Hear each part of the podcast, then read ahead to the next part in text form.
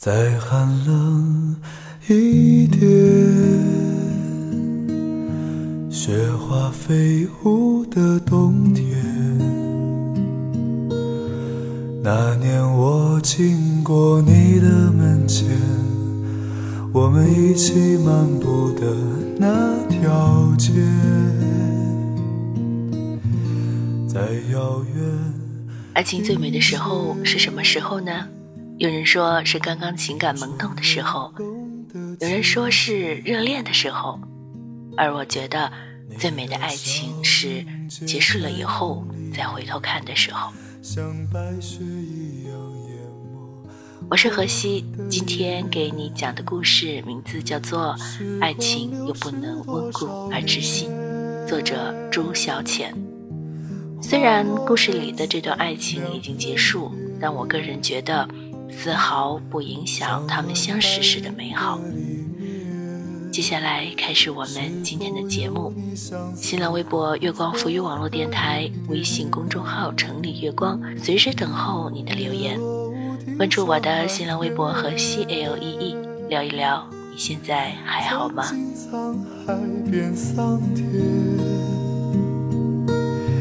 春去秋来又一遍的我，你可否还会想？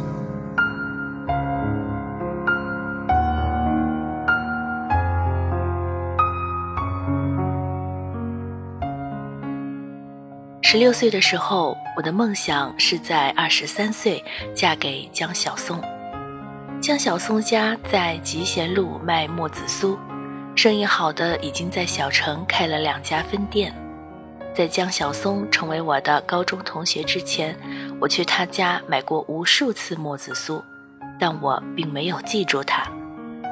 对于这一点，江小松特别的不甘心，他一脸固执地盯着我问：“风莎莎，你再仔细想想，你确定对我没印象吗？”我无辜的点头，他只好摇头叹息。据说来买墨子酥的女孩大多醉翁之意不在酒，你怎么就无视我了呢？江小松的那副样子看起来特别好玩，我由此认定他是个有趣的人。有天，他突然从背后敲了敲我的脑勺，说：“嘿，风莎莎，做我女朋友呗，这样以后你每天都可以免费吃墨子酥了哦。”我回他：“切，你以为那点木子酥就能收买我吗？”回头的瞬间，刚好撞上江小松那张笑意盈盈的脸，心里像是有惊雷飞过，而我就那样惊慌失措地跌进江小松的爱情里。现在想来，时常觉得不可思议，两人怎么会腻歪到那种程度？身边的人都偷偷摸摸的暗恋，我俩偏要手牵着手将恋情大张旗鼓的昭告天下，惹得老师和父母一片惊慌。还好成绩排名没受到影响，后来他们也就睁只眼闭只眼。小城很小，我再去买墨子酥的时候，就有排队的阿姨和江小松的妈妈开玩笑：“你儿媳妇来啦，赶紧给我们打个折。”我看着他们痴痴的笑，心里比吃了墨子酥还要甜。其实我和江小松都已经盘算好了，以后留在本市读大学，毕业的时候就光明正大的去领证。按照剧情来发展，多年后我们就可以自豪地说：“我一生只爱过一个人。”可你知道和一个人恋爱多年？是怎样的一种体验吗？和江小松在一起七年后，我们渐渐就有点相看两厌。大学最后一个圣诞节，姑娘们都忙着约会，她们对于我的落单一点也不觉得奇怪，好像这种节日里，我和江小松去跟风凑热闹才是浪费资源。可那天，我的小浪漫心理作祟。对江小松软硬兼施后，他总算从游戏里出来，答应去吃大餐。我站在男生宿舍楼下等他，寒风从耳边呼啸而过。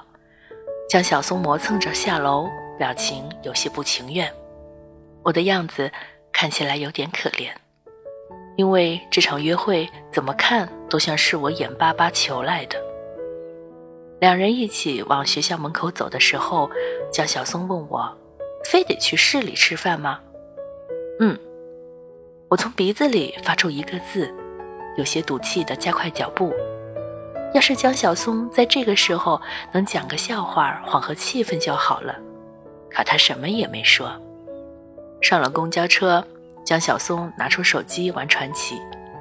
我挤在人群里，开始怀念以前坐车时他用双手帮我圈出来的小世界。现在这个人分明还在身边，却陌生的好像不是他。你看，其实和一个人恋爱久了。并不是一件好事儿。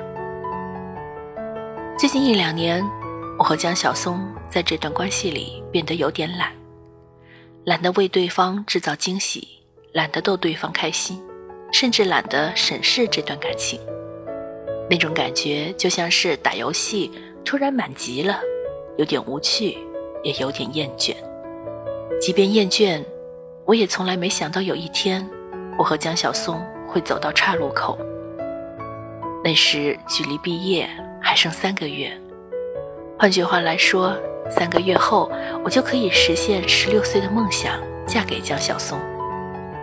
春节的时候，我去江小松家吃饭，他爸给了我一个特别丰厚的红包，我美滋滋的收下，并不觉得有什么不妥。可是后来，一切怎么就在一夜之间变了呢？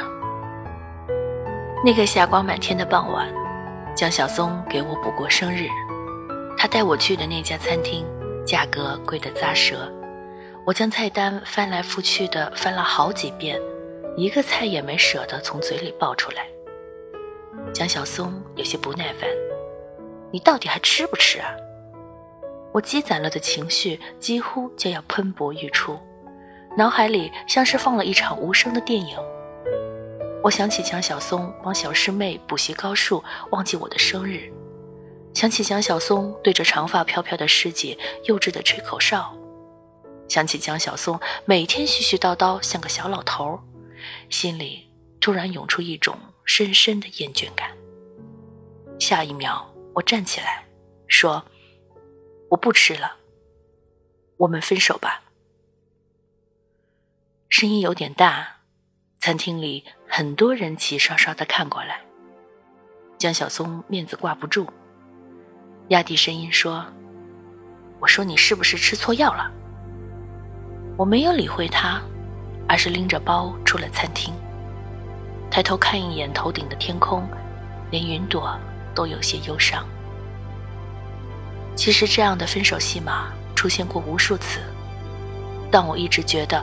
我和江小松之间的粘合度特别高，就算吵得翻天覆地，吵得周围的人都觉得我们成不了，第二天我们照样牵着对方的手在大街上招摇过市。可这次，我们好像玩完了，因为江小松以光的速度有了新欢。那天晚上。我和宿舍的姑娘们正热火朝天的喝着啤酒，啃着鸭脖。说到江小松的时候，老大还说：“我保证不出五天，他就会回来找你。”可就在老大说完这句话之后的五分钟吧，去阳台上收衣服的小麦突然“啊”的叫了起来。众人闻声望向窗外，昏黄的路灯下，江小松将一个女孩小心翼翼地护在怀里。那个吻绵长的像春天里温柔的风，全世界的灯一定都熄灭了，只剩下眼前的江小松俯身亲吻他怀里的女孩。我大口啃着鸭脖，辣的眼泪快要掉下来。江小松，他一定是故意的吧？这些年我从来没想过和我接吻的那个人不是他。也从来没想过，江小松亲吻别的女生也可以同样深情。如果你也有过和一个人恋爱多年突然分手的经历，大抵就能理解我在那个瞬间内心经历了怎样的大起大落？像是丢了自己最心爱的宝物吗？要是这么简单就好了。有个比喻说，和相恋多年的恋人分手，不亚于经历一场地震。之前那么多年一砖一瓦堆砌起来的感情，瞬间塌掉了。倒塌的瞬间，并不是最痛的，最难的在于灾后重建。某一天半夜醒来，我下意识地翻手机，从通讯录的个人收藏里找到江晓松。准备拨出去的时候，眼泪一下子流了出来。有时会想，可能明天我们又和好了吧。有时又会想，一生只爱一个人多亏呀，换个人来爱也未尝不可。然后，我几乎是以一种逃亡的姿态去了北京。北京很大，时间也跟着过得飞快。那几年，我不知道留在小城的江晓松爱过几个女孩，而我也记不清自己在北京带着真情或者假意演绎过几个爱情故事。不过那几年，我和江晓松倒是冰释前嫌。我的出租屋里时常有他寄来的木子酥，我吃着木子酥，时间一下子跑到二零一四年。我从二十三岁晃到了二十八岁。二十八岁的我意气风发地出现在小城同学会上，大家围绕孩子聊得停不下来时，我半天也插不上嘴。而这原本是我十六岁时就梦想的生活。不过幸好，还有江小松这只单身狗陪我一起落寞。有人开玩笑说。江小松，你和莎莎重新凑一对呗？江小松笑嘻嘻的回他们：“好啊，好啊。”时光兜了一大圈儿，我们各自被剩下。在最好的时光里，我们还有七年的感情基础来打底，这些理由足够让两个成年人重新开始。古人说：“温故能知新。”也许我们重新温习一下旧情，将旧时光里的美好放进心窝捂一捂，就能在巩固旧情的基础上增进新感情。我看着江小松那张熟悉的脸，确实有想过将中间的这五年一笔勾销。明天早晨在小城，和这个男人一起醒来，特别是后来江小松喝醉了，嚷着说：“冯莎莎。”这些年，其实我还挺想你的时候，我觉得二十三岁时未能实现的梦想，二十八岁来完成也未尝不可。我当真就实践起来。我在电话里和上司申请了七天的年假，七天的时间足够去做一道证明题，赢了就留在小城，输了就回北京。这个年纪的我，真是聪明又世故，才不会孤注一掷的不给自己留退路。当天晚上，我和江小松走在大学校园里，有些感觉跟着一起回到原地。我们的心里像是不自觉地亮起一盏微小的灯，照亮的那部分回忆里，全都是两人的小甜蜜。可后来走到当年的宿舍楼底下时，我有些煞风景的问了这些年一直不敢问的问题：“你爱那个女孩吗？”江小松想了想，回我：“我只爱你一个人。”那你怎么可以和他接吻？你后来还和多少女孩滚过床单？我的口气开始带着质问。江小松也有点不甘心。那天我喝醉了，后来想找你解释，你已经去了北京。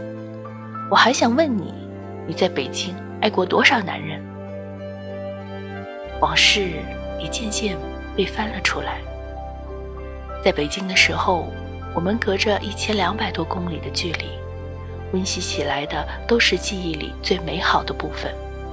一旦我们再次靠近，伤害的那一部分就渐渐浮出水面。对于我们彼此缺席的这五年，江晓松说：“你要相信我。”可他却不相信我。其实我们要相信什么呢？相信对别人都是假意，我一生只爱你一个人。不是这样的。后来我爱甲和乙的时候，也并不是没有过天长地久的打算。我们都变成了爱说谎的成年人。原来，爱情的世界里，温故并不能知新。三天后，我回了北京，一路上听了很多遍的《只爱陌生人》，很多爱情。都是以陌生人开始，以最熟悉的陌生人结束。还记得吗？窗外那被月光染亮的海洋。你还记得吗？是爱让彼此把夜点亮。为何后来我们用沉默取代依赖？曾经朗朗星空。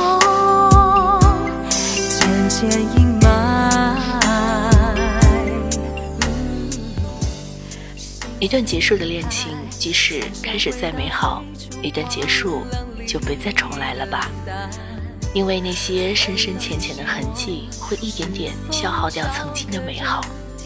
不如就把它放在你们告别的地方，各自过各自的生活，不再打扰对方。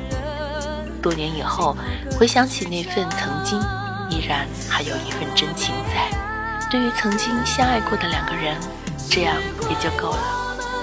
听完今天的故事，你有什么不一样的感触呢？欢迎你通过新浪微博“月光浮语网络电台”微信公众号“城里月光”，把你的想法告诉我，或者关注我的新浪微博“荷西 L E E”，告诉我你的心情。我是荷西。我们下周见，拜拜。也许今夜我不会让自己在思念里沉沦，